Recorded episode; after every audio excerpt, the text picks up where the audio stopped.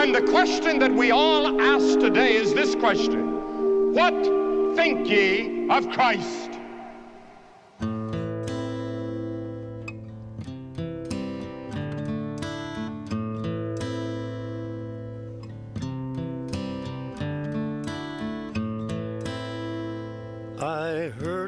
Olá, senhoras e senhores, bem-vindos a mais um episódio do podcast da Igreja Presbiteriana Vila da Graça. Eu sou Felipe Madruga e neste episódio eu vou conversar aqui mais uma vez com o pastor Tiago Souza para recapitular aí a nossa última série de sermões que teve como tema a depressão.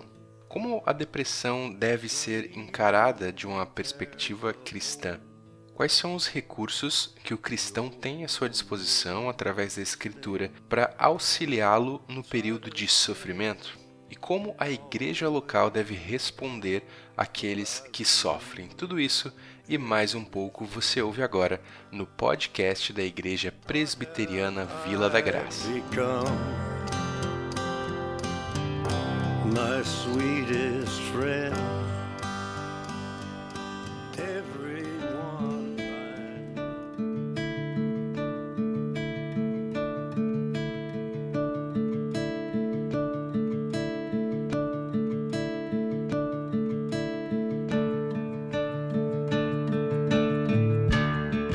Pastor Tiago, muito obrigado, cara, pela sua participação mais uma vez nesse papo tão importante, né? Passamos por uma série de pregações sobre depressão na nossa igreja e acredito que há mais ainda do que se possa retirar desse assunto, né? Muito obrigado pela sua participação, por você estar aqui à disposição novamente para conversarmos sobre, sobre esse assunto. Beleza, Madruga. Sempre é bom estar aqui com você e também com outros irmãos, ainda que estejamos sozinhos hoje, uh, para tratar acerca do Evangelho, acerca da natureza da nossa igreja, como a nossa comunidade tem uh, vivido o Evangelho, como nós temos aprendido uh, nas exposições de domingo. E olha, posso te falar que em praticamente sete anos da Vila da Graça, essa série sobre depressão e como Deus enxerga a depressão, como nós cristãos precisamos entender a depressão, foi a série que mais me trouxe é, respostas positivas, feedbacks positivos dos membros da Vila da Graça. É de fato, né? É uma questão muito atual. É, nós vivemos em um mundo doente psicologicamente, né? Um amigo meu costuma dizer que se qualquer pessoa for a um psicólogo, você vai sair de lá com um diagnóstico de algum transtorno emocional, né? Isso. Uh, inclusive, a, a causa né, da, dessa série, o que me motivou a trazer essa série para a igreja foi de constatar que alguns membros da Vila da Graça estão com depressão, passando por esse quadro já há algum tempo, e muitos tomando remédio, seguindo orientação de um psiquiatra, sem ao menos conversar com os pastores da nossa, da nossa comunidade, sabe? Então eu achei isso bem preocupante, porque as raízes dessa, dessa busca né, pela, por uma cura, por, uma, por um alívio do, do, da sua depressão, por vezes está ligada a uma questão teológica, sabe? Olha, a igreja cuida do espírito, o médico cuida do corpo e a psiquiatria cuida da minha alma, sabe? Então, eu creio que isso tem eh, suas raízes num entendimento teológico equivocado, onde os pastores da igreja local são incapacitados de tratar isso. E isso é um, é um equívoco, né? e inclusive constatando isso foi então um dos motivos que eu trouxe essa série de exposições bíblicas acerca da depressão, graça, para a Vila da Graça. Inclusive, isso parece até ter dado início a uma nova categoria de pastores, né? O pastor que é pastor barra psicólogo, o pastor que é pastor barra é, empresário. Como se a função pastoral em si ela fosse limitada a um âmbito muito específico né, da vida humana, enquanto na verdade a, a, a escritura é, é suficiente para a vida do ser humano como um todo, né? Exatamente. Nós precisamos resgatar aquilo que a Bíblia vai chamar de aconselhamento. É uma ordem que as Escrituras dá a todo cristão membro de uma igreja local. Nós precisamos aconselhar servir uns aos outros. E eu estou convencido no meu coração, na minha teologia, de que uh, um membro piedoso de uma igreja local, ele é mais capacitado para servir uma pessoa com depressão do que qualquer outro psiquiatra com seus estudos e estudos durante anos e anos numa academia. A psicologia, o sentido da palavra psicologia é estudo da alma, né? estudo da alma. A pergunta que eu faço é, o que, que um psiquiatra, alguém que nega, muitos vão negar, né? a maioria vai negar a existência do Criador, o que, que esse psiquiatra, tendo as suas bases ali na psicologia, o que, que ele sabe acerca do maior problema da alma humana? Ele não sabe nada. Ele é um completo ignorante para com o problema do pecado, a causa primeira da depressão. Então, uh, um membro da igreja sabe aconselhar, conhece as escrituras. Um membro de uma igreja local que tem a sua regularidade, a sua vida piedosa, ele é capaz, sim, pelas Escrituras, por meio do Espírito Santo, em aconselhar uma pessoa que está deprimida. Eu tenho absoluta certeza disso e é isso que eu tenho tentado encorajar aqui na nossa igreja, sabe? Essa questão de se ver empoderado pelo Espírito Santo, é, consagrado pelo Espírito Santo para servir o outro na sua demanda, sabe? seja ela uma depressão ou qualquer outra coisa. Eu creio no poder do Espírito Santo atuando numa comunidade, numa igreja local, por meio do serviço é, onde um cristão serve um ao outro, independente da, da situação.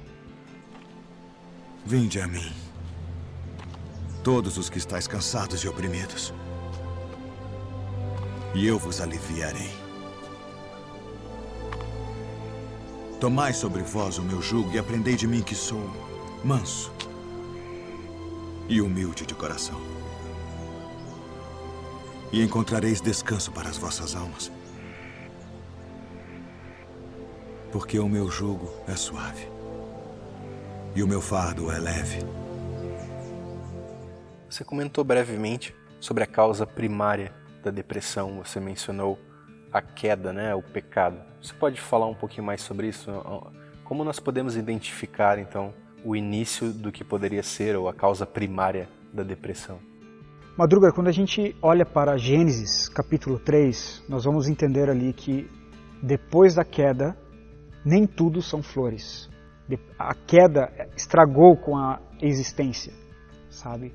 Obviamente que ainda a existência, a criação do Senhor carrega muito ainda da, da daquela imagem que o Senhor fez, uh, mas a criação está gemendo, a existência está gemendo, está em dores. E nós podemos ver que a existência do homem nesse, nesse cosmos né, feito pelo Criador, agora pós-queda, é um cosmos de espinhos, é uma criação de espinhos. Gênesis capítulo 3, verso 17 e 18 vai nos dizer: Visto que atendeste a voz da tua mulher e comeste da árvore que eu te ordenara não comesses, maldita é a terra por tua causa, ou seja, maldita é a existência, não somente a terra, o planeta Terra, mas a existência do homem nesse plano. Fadigas obterás dela o sustento durante os dias da tua vida. Ela produzirá, ou seja, a existência, a sua existência, o cosmos vai produzir cardos e abrolhos, e tu comerás a erva do campo. Então, pós-queda, essa maldição aqui que o Senhor dá à existência do homem, está dizendo: a vida será entre espinhos, a vida será entre cardos, a sua vida será em meio a abrolhos. Então, a nossa existência ela é permeada de sofrimento.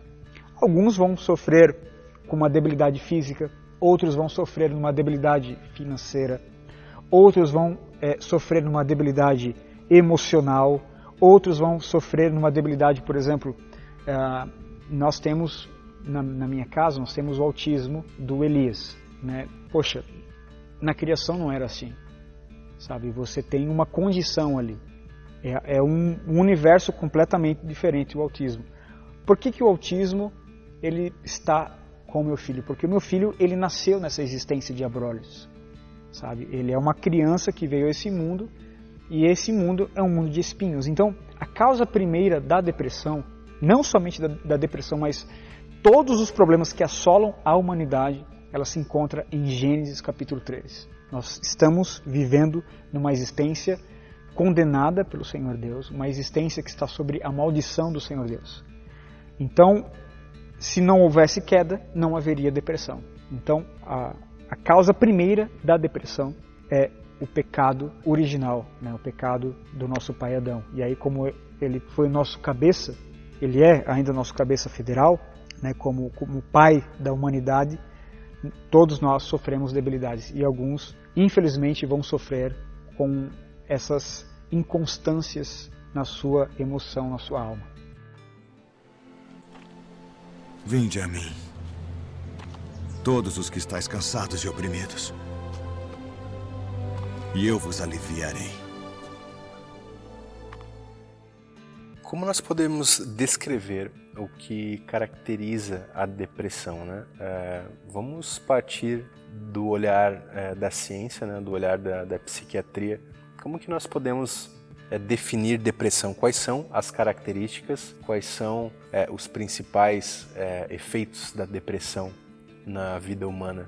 A ciência entende Madruga como uma doença e, portanto, a colocou dentro de um manual de diagnóstico chamado Manual de Diagnósticos e Estático de Transtornos Mentais, que é chamado de DSM. Se você for procurar hoje, é DSM-4, que está na sua quarta edição. Lá no DSM, nós temos é, alguns sintomas, né? o DSM vai propor aqui alguns sintomas da depressão.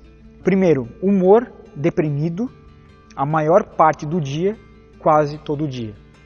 Segundo sintoma, interesse ou prazer né, de uma forma marcada sendo diminuída né, em todas as atividades, quase o dia inteiro, todos os dias. Terceiro sintoma: a perda significativa de peso sem fazer dieta ou ganho de peso, ou aumento ou a diminuição de apetite quase todos os dias. Quarto sintoma: insônia ou hiperinsônia quase todos os dias. Quinto sintoma: agitação ou retardo pricomotor, que seria aqueles movimentos repetitivos, né, quase todos os dias. Fadiga ou uma perda de energia, né, quase todos os dias. Sétimo sintoma, sentimentos de desvalor ou culpa excessiva. A pessoa sempre se acha inapropriada para fazer qualquer outra coisa.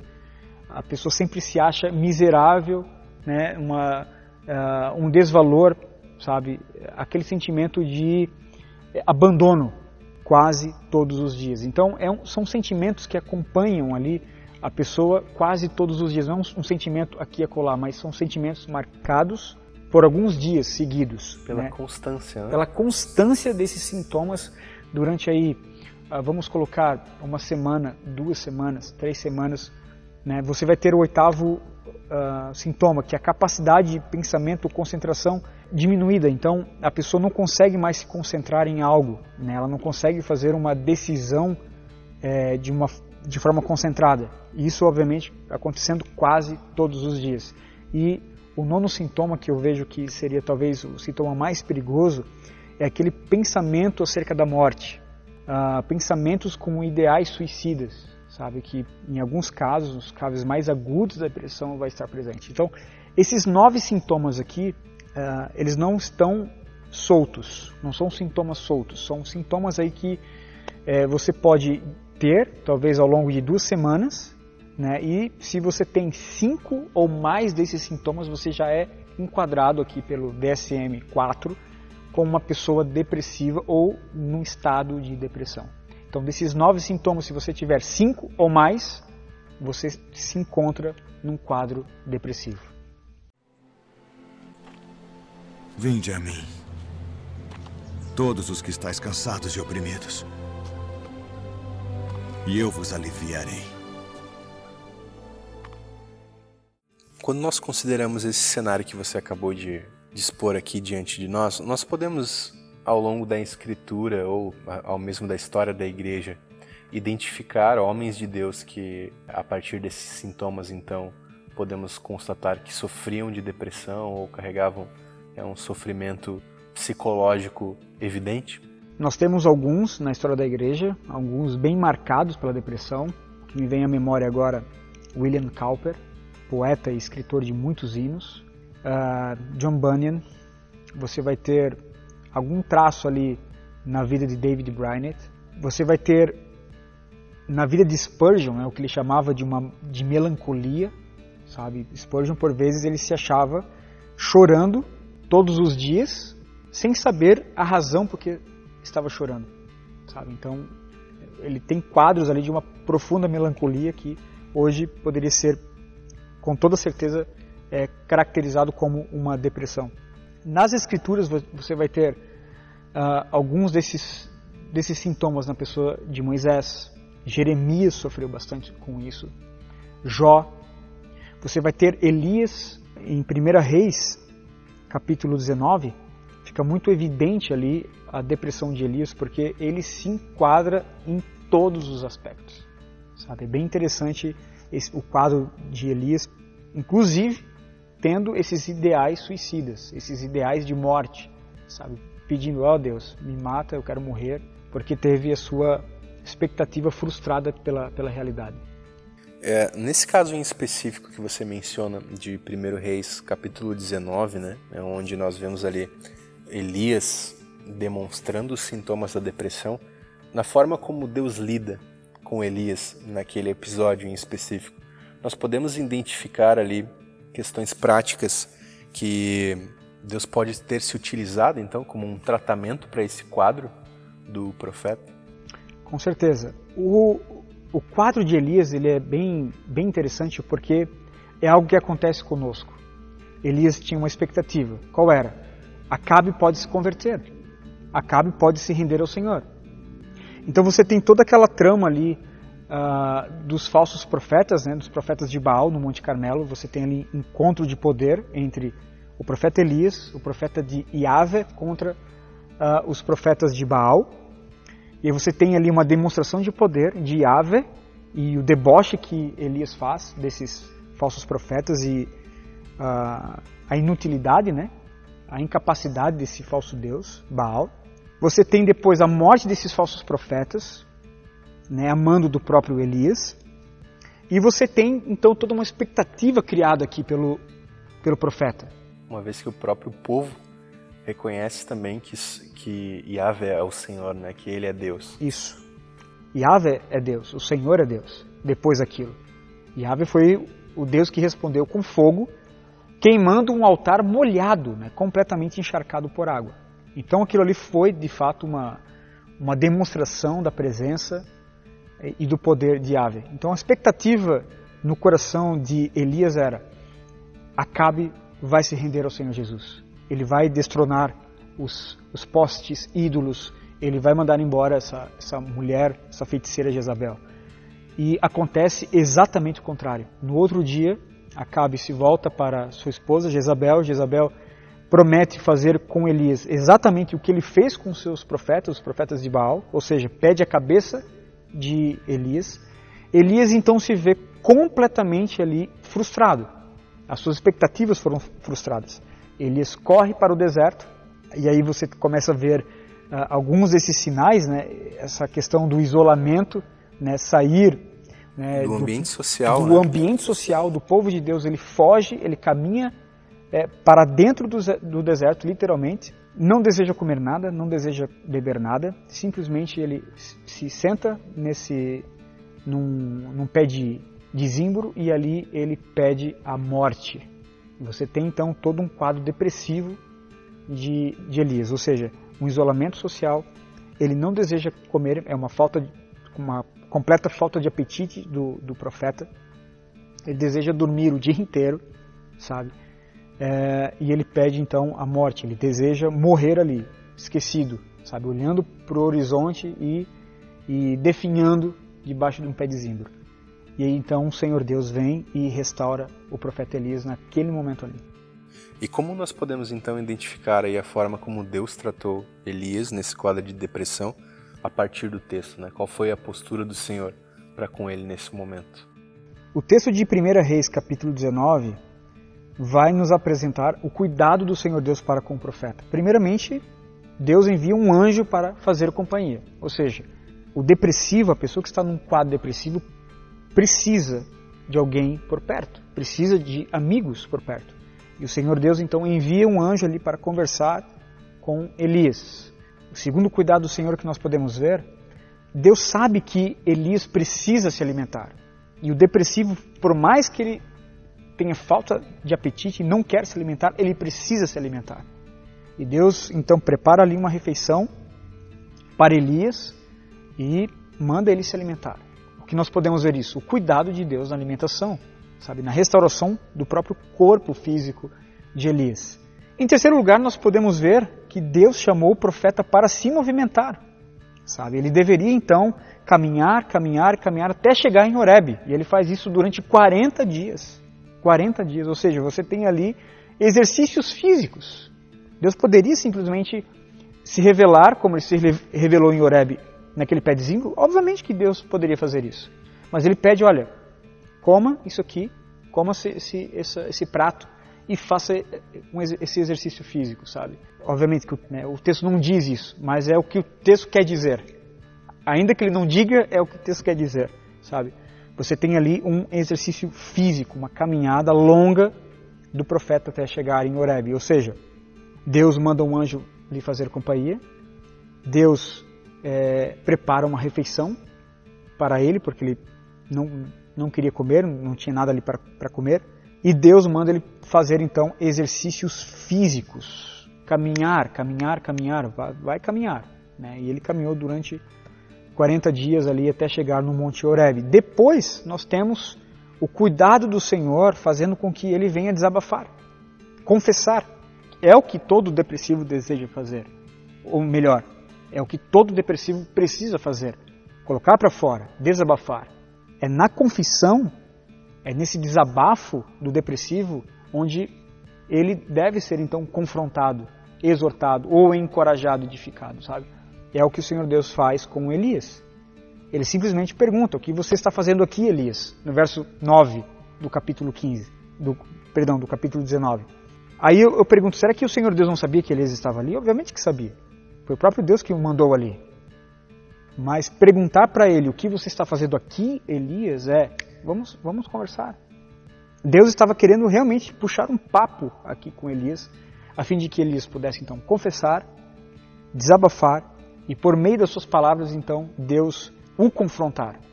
É algo que tem ficado perdido né, nessa questão depressiva. Dificilmente um depressivo, num, num quadro é, onde ele vai procurar um psiquiatra ou um psicólogo, dificilmente ele vai ser confrontado. Sabe? Eu nunca, pelo menos eu nunca ouvi de uma pessoa que foi confrontada pelo, pela, pelo psiquiatra ou pelo psicólogo. E geralmente a pessoa chega ali coloca para fora e o psiquiatra ou a, a psicóloga ou psicólogo vai dizer que o problema está nos outros. Ou é o pai que foi um pai abusador, ou foi a mãe que foi uma mãe briguenta durante a infância, ou é o contexto, ou foi algum trauma. Nunca é a pessoa, nunca é um pecado da pessoa. Aqui no caso de Elias, ele desabafou, né? ele teve ali uma autocomiseração, se achando ali injustiçado, achando que era o único que não havia se dobrado ao colocar para fora, Deus o confrontou.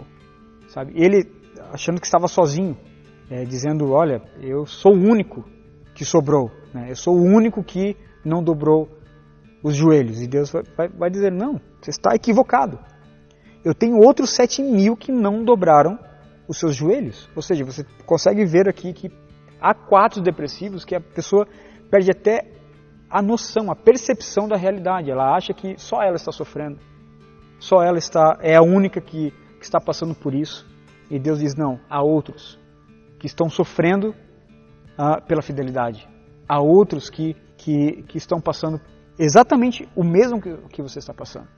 Sabe? Então, nessa confissão, no desabafo, o Senhor sempre está ali cuidando de nós por meio da confrontação do pecado. E por último, você tem Deus trazendo uma calmaria. Você tem Deus trazendo aqui um alívio por meio do silêncio.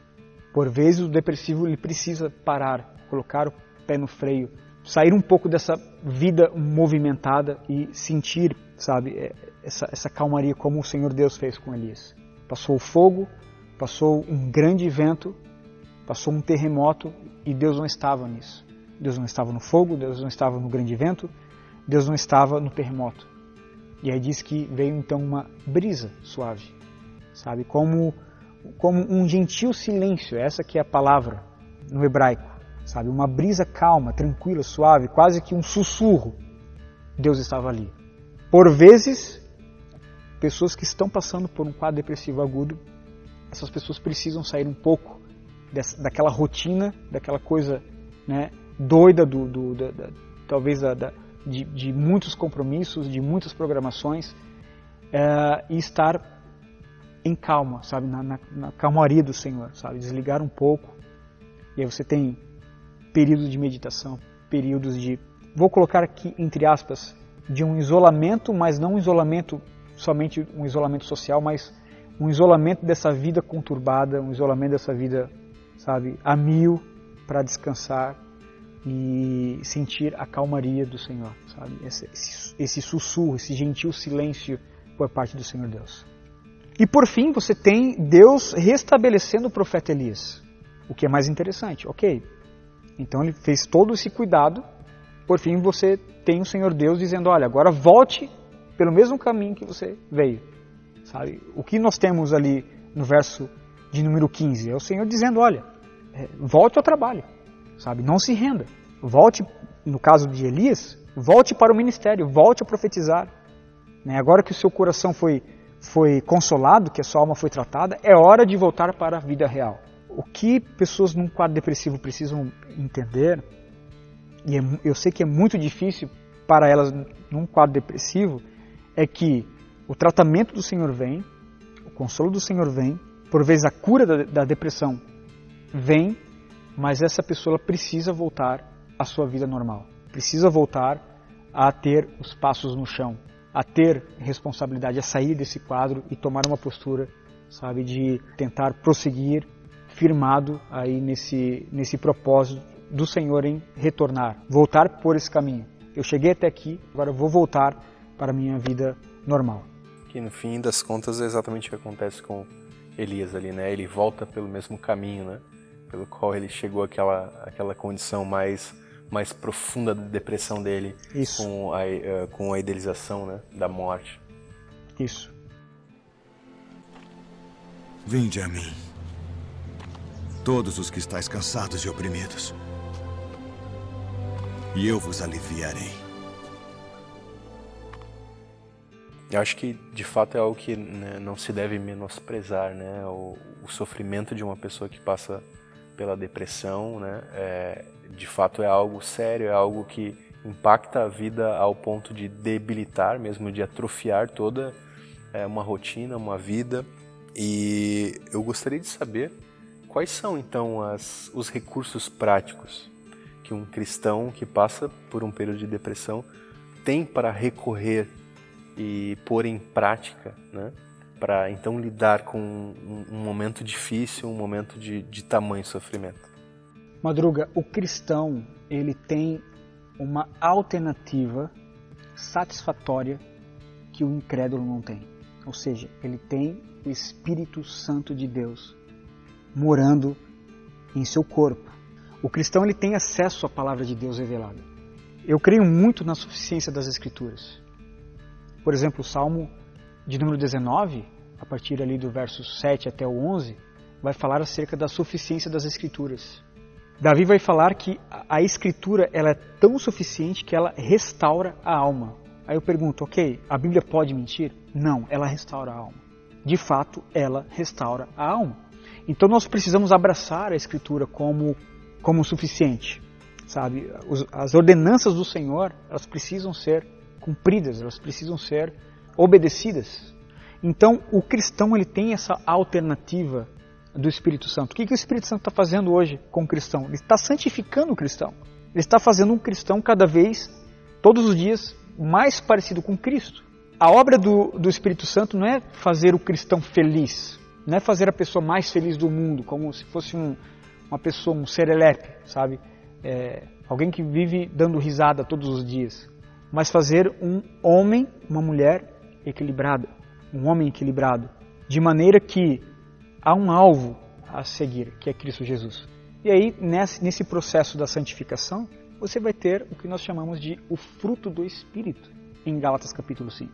O que você tem ali como fruto do Espírito é, é são remédios não paliativos, mas remédios eficazes na luta contra a depressão. Eu creio que o fruto do Espírito, que é um processo da santificação, que o cristão está passando, né, e, e todos nós precisamos ter esse fruto do Espírito, portanto, a Escritura vai nos falar sobre esse alvo que todo cristão ele precisa seguir, alcançar, que é ser parecido com Cristo Jesus.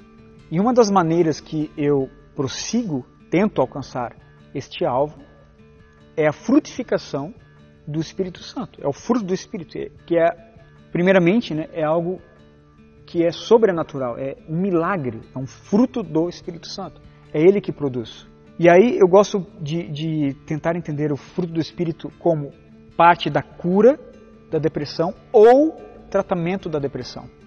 Eu sei que em alguns casos, cristãos piedosos, cristãos que é, recorrem às disciplinas espirituais, alguns cristãos vão carregar a depressão até o túmulo. Eu sei que algumas pessoas não serão curadas pela depressão. Eu conheço pessoas assim e a história da igreja nos traz uh, pessoas que foram até o túmulo com essas inconstâncias emocionais na sua alma. Mas o tratamento que o Espírito Santo dá por meio do fruto do Espírito faz com que o cristão venha passar pela depressão usando-a para a glória de Deus. É suficiente, né? É suficiente, sabe? Então, é, é, é como se, por meio do fruto do Espírito, eu abraçasse aquilo que o Senhor está dispondo à minha alma naquele dia. A alegria daquele dia, o amor daquele dia, a bondade daquele dia, o domínio próprio daquele dia. Então, o fruto do Espírito, eu creio que ele pode curar uma pessoa da depressão, mas se ele não curar, de duas uma. Ou ele cura ou ele trata com a pessoa neste quadro depressivo como o Paulo conclui, né? A sua graça me basta, né? no fato de aprender a lidar com aquilo no cotidiano, com aquele sofrimento no seu cotidiano. Né? Exatamente. Uh, Piper vai dizer o seguinte, que por vezes Deus permite esses males, Deus permite essas dores para que ela seja uma, uma espécie de um, de um mecanismo do Senhor, um dispositivo do Senhor para que por meio dele, desse sofrimento, o próprio Deus seja glorificado.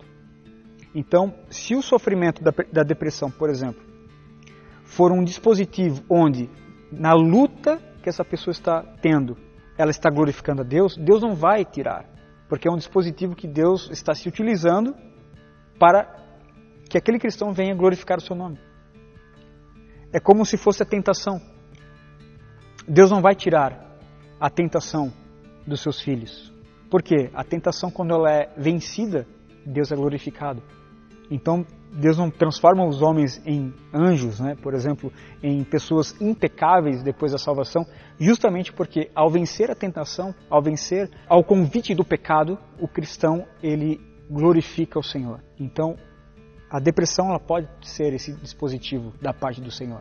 Toda vez que o cristão, num quadro depressivo, que ele luta para encontrar alegria em Deus, e ele encontra alegria em Deus, ainda que passando por meio de uma depressão, Deus é glorificado. Portanto, o fruto do Espírito ou ele cura ou ele trata com a alma da pessoa, sabe? Onde, tanto na cura como no tratamento, Deus sempre vai ser glorificado. Vinde a mim, todos os que estáis cansados e oprimidos e eu vos aliviarei. Pastor, considerações finais, né? O que nós podemos dizer então para esse irmão que talvez esteja passando por um quadro depressivo? Né? Nós tivemos aqui ao longo da nossa conversa alguns exemplos bastante práticos da ação do próprio Deus em relação a homens depressivos, a homens que passaram por grandes sofrimentos. Mas a minha pergunta é: o que você pode concluir e aconselhar a um irmão que passa por um período de depressão? O meu conselho é que este irmão ou esta irmã entenda é que o nosso Deus é um Deus de compaixão, é um Deus compassivo, é um Deus que não tem alegria na dor alheia, é um Deus que não tem alegria no sofrimento alheio. E este Deus que não tem alegria no sofrimento alheio, que é compassivo, chama também a sua igreja a ser compassiva com estes que sofrem. Se a gente fosse falar o que é depressão, nós poderíamos caracterizar a depressão como um sofrimento. Um sofrimento. Aquele que está depressivo está sofrendo. Ponto. É o que nós devemos entender. Nós não, não, não podemos perder de vista essa verdade de que a, a depressão é um sofrimento. Aqueles que estão sofrendo com depressão estão angustiados. Então, este mesmo Deus que é compassivo chama a sua igreja a ser compassiva. De que forma a igreja ela é compassiva com aqueles que sofrem? Por meio do serviço ao outro, por meio do aconselhamento um ao outro. Então, a pessoa que está incluída aqui, ela se encaixa dentro de, desses sintomas é, da depressão que a gente falou lá no início, ela precisa urgente chamar um irmão em Cristo. Não necessariamente o pastor, o pastor pode ser chamado também. Inclusive, uh, os presbíteros, os pastores da igreja, mais do que os, os membros, né, precisam ser capazes de aconselhar. Mas ela pode chamar alguém a quem é, ela encontra né, questão da confiança, alguém que ela pode contar, é, colocar ali o seu sofrimento e pedir ajuda, conselho e oração. O meu conselho sempre, não procure um, um psicólogo ou um psiquiatra na primeira percepção da depressão. Procure seu pastor. Se você é crente, se você é um nascido de novo, procure um irmão em Cristo. Procure seu pastor, procure os presbíteros da sua igreja, sabe? Converse com eles, peça oração. E se a depressão é, ela continuar, que outras alternativas então sejam colocadas assim, sabe? Mas vamos primeiro tentar aqui fechar este quadro, vamos tentar fechar aqui com aquilo que nós temos. Por exemplo, 1 Pedro vai nos dizer, se não me falha a memória, no capítulo 5, é, humilhem-se diante da poderosa mão de Deus. Lancem sobre ele toda a vossa ansiedade, porque ele tem cuidado de vós. Um pastor piedoso, um irmão piedoso, ao aconselhar um depressivo, vai confrontá-lo, dizendo: Você já lançou sobre Deus a sua ansiedade? Não, ainda não. Então vamos tentar. Vamos tentar essa semana, vamos tentar 15 dias. Vamos fazer algumas práticas piedosas aqui para tentar fechar isso aqui, para ver se esse sofrimento ele é resolvido por meio da disciplina espiritual, conforme a Escritura nos diz. Caso não, caso os sintomas é, persistirem, ou a pessoa não fez ah, de uma forma adequada aquilo que a Escritura exige de lançar sobre Deus toda a vossa ansiedade, ou é uma depressão de causa orgânica. E aí, obviamente, que especialistas precisam ser procurados. Em última instância, o próprio Senhor é alguém que pode se compadecer dos nossos sofrimentos, porque Ele mesmo é descrito na Escritura como um homem de dores. Né? Isso, isso. O Senhor é alguém que enfrentou sofrimentos extremos, né? Uhum. Como a gente tem, por exemplo, a narrativa de Cristo no, no Getsemane. Uhum. E ele não é um Deus distante nesse sentido, né? O, o Senhor se compadece da dor humana, sofreu pessoalmente na sua alma e no seu corpo os sofrimentos disponíveis, talvez na, na intensidade mais alta disponível para um ser humano. Né? Isso. Inclusive, ele é chamado de o maravilhoso conselheiro. Não é maravilhoso, vírgula, conselheiro. Não, é junto.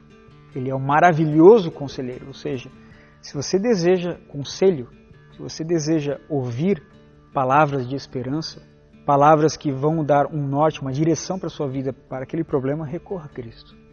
Ele é o maravilhoso conselheiro. Ele é o príncipe da paz. Ele é o Senhor Todo-Poderoso.